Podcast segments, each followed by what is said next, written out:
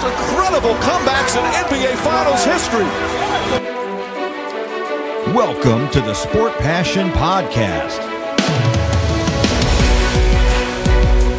He shoots, he scores! Here is your host, Lars Marendorf. Einen wunderschönen guten Tag herzlich willkommen zum Sport Passion Podcast. Wir schwenken langsam in den Großraum New York ein und ja, waren ja vorher jetzt bei den Pittsburgh Penguins in der PPG Arena und es geht Richtung Osten. Es geht Richtung Philly. Wir fahren nördlich von Philly entlang und wir fahren dann eben nicht nach Newark in New Jersey, sondern wir biegen ab. Wir biegen ab über die Verrazano Bridge über Staten Island und landen dann in der UBS Arena. Ja, wie kann man sagen, östlich von Queens, im Osten von Queens, in der Nähe vom Belmont Park. Ich sehe auch gerade, hier gibt es einen Plattdütsche Park, auch interessant. Mal beim nächsten Mal vielleicht vorbeischauen, wenn man in New York ist. Aber auf jeden Fall gibt es eine neue Halle für die New York Islanders, in der sie spielen, die UBS Arena. Nach langen, langen Jahrzehnten im Nassau Veterans Memorial gibt es jetzt eben eine neue Halle. Ich muss leider sagen, dass es mir nicht vergönnt war, im Nassau Center dort äh, ja, Spiele zu sehen, sondern ich war dann, wenn überhaupt, im äh, Barclays Center. Und da waren die Islanders aber auch nicht aktiv. Also ich habe da tatsächlich bisher nur die Nets gesehen, leider. Hat sich nicht ergeben in den Jahren, wo ich in New York war. Aber das soll auch jetzt nicht das Thema sein. Es sind die Islanders und die Islanders haben 1972 angefangen, NHL-Hockey zu spielen und die waren schon anfangs relativ erfolgreich, haben die ersten beiden Jahre zwar nicht die Playoffs erreicht, aber danach ging es los. Und ab ach, äh, 1978, 79 waren sie so richtig mit dabei und 1980, 81, 82 und 83 haben sie den Stanley Cup gewonnen, viermal hintereinander haben dann sogar 84 nochmal das Finale erreicht, aber da gab es dann die Niederlage gegen die Edmonton Oilers und danach ging es bergab und seitdem warten sie auf den Stanley Cup. Man muss aber sagen, die letzten Spielzeiten waren wirklich erfolgreich, seit Barry Trotz dort übernommen hat, nämlich seit 2018 haben sie sehr, sehr gut gespielt, vor allem in den Playoffs. Sie haben einmal die zweite Runde erreicht und seitdem zweimal hintereinander das Conference-Finale. Sie haben beide Male da gegen die Tampa Bay Lightning gespielt, klar, im Osten, wobei letztes Jahr war es ja Best of Four, Final Four Turnier und sie haben gegen die Lightning 2-4 und 3-4 verloren in den letzten beiden Jahren. Also da dann im letzten Jahr durchaus knapp gescheitert, das letzte Spiel eben dann aber trotzdem verloren. Und da sind wir eben schon beim Thema letzte Spielzeit. Die war eine typische New York Islanders Spielzeit und eine typische Barry Trotz Spielzeit, sage ich jetzt mal, wenn man vielleicht so ein bisschen von den Jahren in Washington absieht. Die Islanders sind defensiv und auf der Torhüterposition ein sehr, sehr gutes Team. Sie hatten die zweitbeste Abwehr, 125 Gegentore waren es nur. Sie hatten ja, ein gutes Penalty, sehr gutes Penalty-Killing kann man fast sagen. 83,7 Prozent, sechs beste Penalty-Killing. Und sie hatten auf der Torhüter-Position dann eben auch, wenn man dort eben schaut, mit Semyon Varlamov und Ilya Sorokin zwei wirklich gute Spieler. Also wenn man Varlamov sich anguckt, Gegentorschnitt knapp über zwei, fast eine 93-prozentige Fangquote. Äh, Sorokin war Rookie, der hat einen Gegentorschnitt von 2,17. Auch da fast 92% die Fangquote. Einmal 36 Spiele, einmal 22 Spiele. Die haben sich schon sehr, sehr gut ergänzt und dementsprechend dort auch schon, ja, wirklich, wirklich dem Team eben hinten eine Stabilität gegeben. Die hatten sie aber vorher zum Beispiel auch in den Jahren, wo ein Thomas Kreis da war, auch schon. Also das ist eher so eine Kollektivarbeit und das ist wirklich auch eine strukturelle Folge der Art und Weise, wie die New York Islanders spielen, dass sie sehr, sehr gut dicht machen, dass sie die eigene Zone sehr, sehr gut dicht machen, ums Tor sehr, sehr gut dicht machen und dass sie vor allem aus sind auf Turnover in der neutralen Zone und dann eben mit ihren schnellen Leuten zustechen und dann eben dort versuchen, ja, entsprechend dort eben gute Angriffe zu fahren. Es wäre vielleicht sogar noch mehr möglich gewesen für die Islanders, aber die hatten eine große Verletzung, das war Kapitän Anders Lee Und der fiel dann aus für das letzte Saisondrittel, sage ich jetzt mal grob, und natürlich die Playoffs. Ist jetzt wohl wieder mit dabei und das hilft ihnen natürlich da schon einmal auf jeden Fall jetzt ein bisschen weiter, wenn ich da schon vorgreife. Ansonsten, ja, wie gesagt, wenn man sich das Ganze anguckt, wirklich solide Defensive und Torhüterpositionen gut besetzt und dann vorne, na, gucken wir mal. Ähm, da sind sie vielleicht sogar besser, als das manch einer immer so findet, wenn man sich dann eben auch die Vorschauen und Bewertungen anguckt. Aber ja, darum soll es gleich gehen und vor allem auch erstmal darum, was sie im Sommer gemacht haben, was Lou Lamarillo da aus dem Hut gezaubert hat. Bis gleich.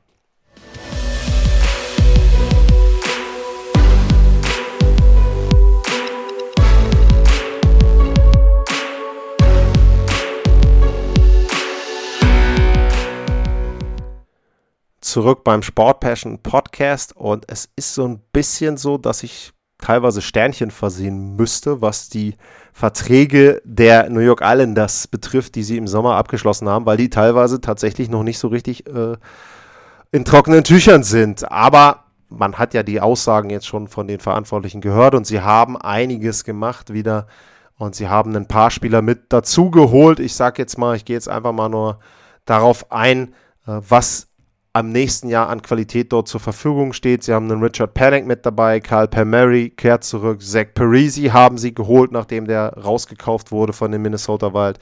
Travis Zajac ist mit dabei, Casey Sisikis.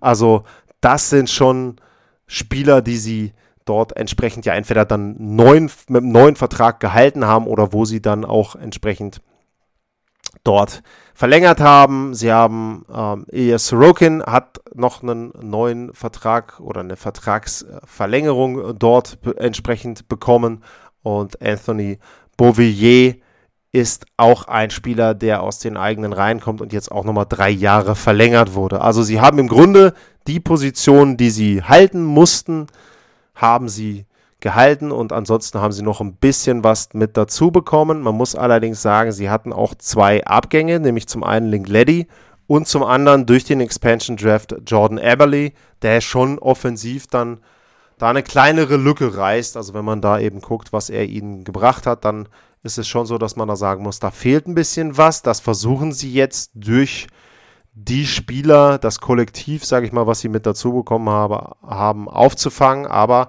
wenn man jetzt eben sich die letzten Jahre dann auch ähm, entsprechend anguckt, er war eben immer gut für 20 Tore, wären sogar ein paar mehr gewesen in den letzten Spielzeiten, aber die waren ja entsprechend kürzer durch Covid-19. Also ja mal zwischen 20 und 30 Tore konnte man bei Jordan Eberly schon rechnen. Sie haben versucht eben das Ganze abzufangen hatte ich ja schon erwähnt, wenn man dann eben guckt, wen sie sich geholt haben. Palmieri war ja im letzten Jahr schon da nach der Trade-Deadline, hat dann wirklich gut funktioniert nachher auch. Äh, Zach Parisi, sicherlich jemand, wo sie hoffen, dass der vielleicht auch das Powerplay da nochmal ein bisschen mit be belebt. Zajac, Sisikas, ich sage jetzt mal, wenn sie die Tore verteilen auf die vier Spieler und vielleicht da noch ein paar mehr kriegen, dann ist es genau so, glaube ich, wie man sich das vorstellt in New York. Ansonsten es wurden ein paar Verträge verlängert, eben in der Abwehr haben sie jetzt zum Beispiel auch einen Adam Pelleck, der einen langfristigen Vertrag hat. Äh, bis 2029. Ryan Pullock wäre der nächste, der dann nächstes Jahr dran ist. Vorne sind die Verträge noch da, die Leistungsträger Lee, Basal, äh, Brock Nelson, äh, Palmieri habe ich genannt, Jean-Gabriel äh, Josh Bailey und Bouvillier, die haben alle und Casey Sisikis auch, die haben alle Verträge über zwei oder mehr Jahre und zum Beispiel ein Basal ist nach den zwei Jahren auch noch Restricted Free Agent. Also Lou Lamarillo hat den Kader wirklich gut aufgestellt. Und man muss eben auch sagen, die Islanders werden, glaube ich, auch offensiv so ein bisschen unterschätzt an manchen Stellen. Ähm, ja, wie sich das Ganze dann so ein bisschen auf dem Eis gestalten kann, das schauen wir uns gleich an. Dann die konkrete Vorschau, was ich von den Islanders in der nächsten Spielzeit erwarte. Bis gleich.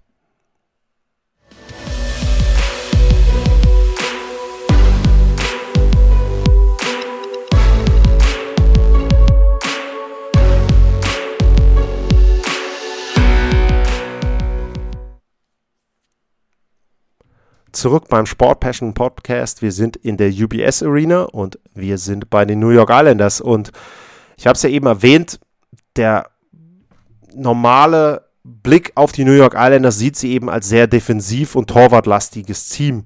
Aber sie haben auch teilweise wirklich sehr, sehr interessante und sehr, sehr gute Stürmer. Und wenn man sich die ersten drei Reihen jetzt anguckt, wie sie vielleicht dann aussehen in dieser Saison, dann ist da schon viel, viel Qualität drin. Anders Lee habe ich erwähnt, kehrt zurück. Matthew Basal ist immer für ein Highlight gut. Also da sind, der macht Tore, wow. Also oh, kannst du nur mit der Zunge schnalzen dann.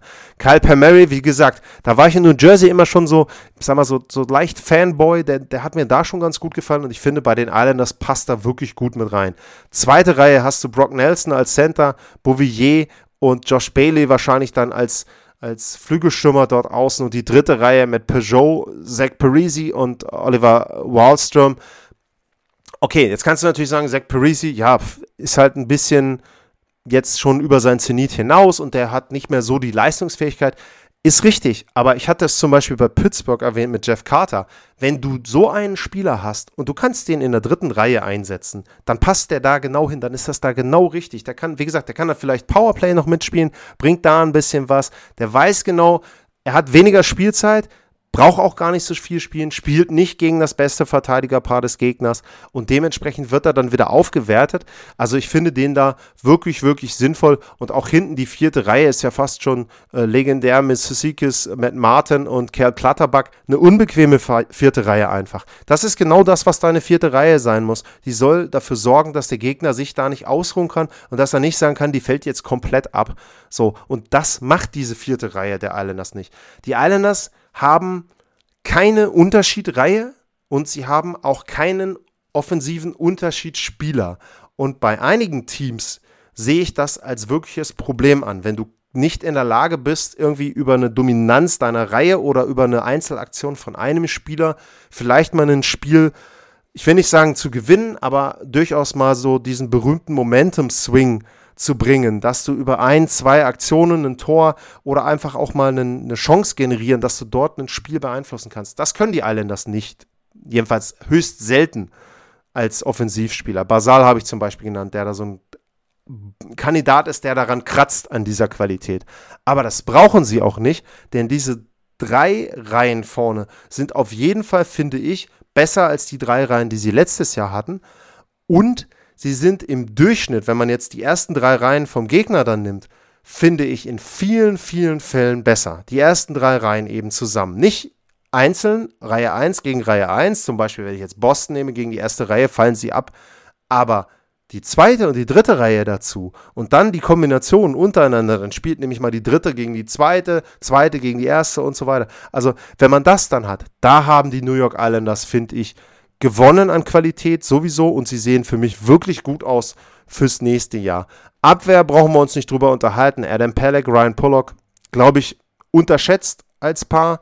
Und ach ja, wurde hier nicht gelistet äh, bei meiner einen Seite, wo, wo ich mir die Zugänge geholt habe. Sie haben jemanden zurückgeholt, Sedeno Chara. Kann man jetzt ja auch sagen, ja, okay, der alte Mann und der ist jetzt Mitte 40 und was soll denn das? Und ja, ist ganz nett, hat bei den Islanders damals angefangen, okay, schön. Äh, ich weiß gar nicht, ich glaube, er bricht er den Rekord für Jahre zwischen dem letzten Spiel bei einer Franchise und dem nächsten Spiel, kann sein, müsste ich mal nachgucken, wird auf jeden Fall in Top 3 gewesen sein, wenn man sein letztes Islanders-Spiel nimmt und dann die Zeit dazwischen bis dann zum ersten Saisonspiel, was er für die Islanders macht.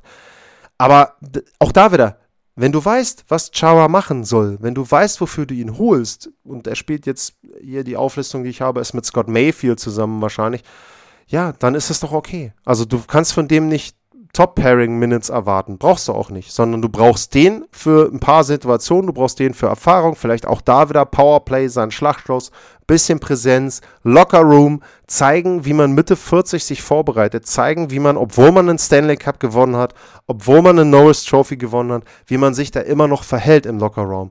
Das ist wichtig. Das ist das, was die Islanders da brauchen. Alles andere, ja, ne, also er ist sicherlich nicht mehr der schnellste, aber trotzdem, er kann ihnen immer noch ein bisschen was geben. Und Torhüterposition mit Valamov und äh, Sorokin, wahrscheinlich das beste oder eines der besten Torhüter-Duos auf jeden Fall. Vielleicht sogar, wenn man jetzt die Duos nimmt in der Eastern Conference, müsste ich mal grob überlegen, wird es nicht viele geben, die da besser sind. Und dementsprechend, also da weiterhin wird es sehr, sehr schwierig sein, gegen die Islanders Tore zu schießen. wie ist meine Prognose? Ich muss ganz ehrlich sagen, ich sehe die Islanders wahrscheinlich als Titelkandidaten und ich sehe die Islanders auch als Mannschaft, die sich wahrscheinlich in dieser Division durchsetzen kann. Das hängt auch viel davon ab, wie sich bei anderen das so entwickelt. Zum Beispiel, wie das Goaltending bei Carolina ist. Hatte ich da ja auch erwähnt, wenn das plötzlich überragend gut ist, dann hat Carolina, finde ich, ein bisschen einen gewissen Vorteil, weil die dann, glaube ich, auch offensiv so ein bisschen die Unterschiedsspieler haben, die die Islanders eben dann nicht immer dort aufs Eis schicken können. Und ansonsten, ich sehe nicht viele Teams, die da wirklich besser sind und deswegen glaube ich, dass die Islanders weit vorne landen können in der Division. Sie waren erstaunlicherweise, wenn man jetzt die letzten Jahre auch sieht, wo sie dann ins Conference-Finale gekommen sind, da waren sie Fünfter. Da mussten sie erst durch die Qualifying-Runde gegen die Panthers. Ähm, und äh, im letzten Jahr waren sie Vierter in der East Division, wobei ich da eben auch schon in den anderen Folgen erwähnt habe, die war ja sehr, sehr eng, diese East Division.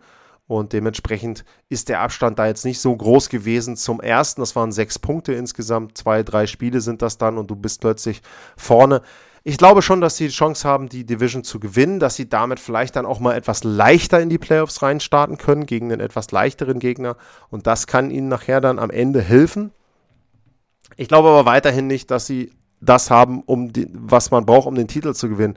Ob sie dann im Osten schon scheitern werden, ob sie vielleicht zum dritten Mal wieder an Tampa scheitern, das weiß ich nicht. Ich glaube aber spätestens gegen ein gutes oder sehr gutes Team aus der Western Conference wäre Sch Schluss. Was ich damit meine ist, ich sage jetzt mal, sie spielen gegen Vegas oder gegen Colorado. Wenn ein Überraschungsteam aus dem Westen kommt, okay, dann können es auch die Islanders packen, den Stanley Cup wieder zu gewinnen. Aber ich glaube, gegen die beiden wird es nichts werden, weil die für mich so ähnlich vom Niveau her oder von der Art einzuordnen sind wie Tampa Bay. Dafür fehlt ihnen dann einfach wirklich am Ende so ein bisschen diese super Qualität, äh, will ich es dann mal nennen, um dort eben dann nochmal Tore zu machen.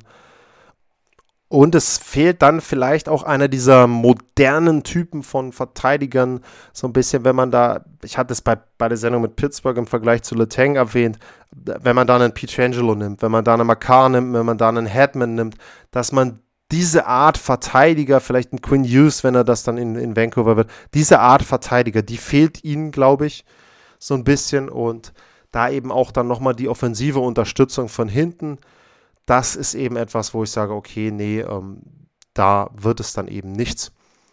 Ansonsten, ja, Islanders für mich, wie gesagt, ein Team, mit dem man rechnen muss. Und ich glaube, dass die eine sehr, sehr gute Chance haben, zumindest aus der Division dann letzten Endes rauszukommen und eben wieder das Conference-Finale zu erreichen. Aber mehr dann auch nicht, leider für sie dann. Aber das wäre ja für eine erste Saison in so einer neuen Halle auch nicht schlecht, wenn sie da dann nochmal einen tiefen Playoff-Run hätten.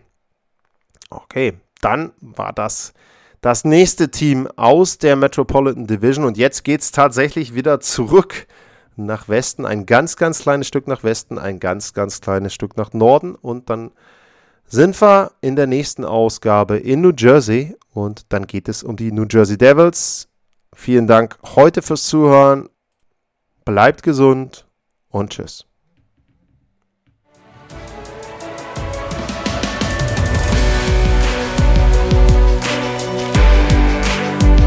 Sportliche Grüße.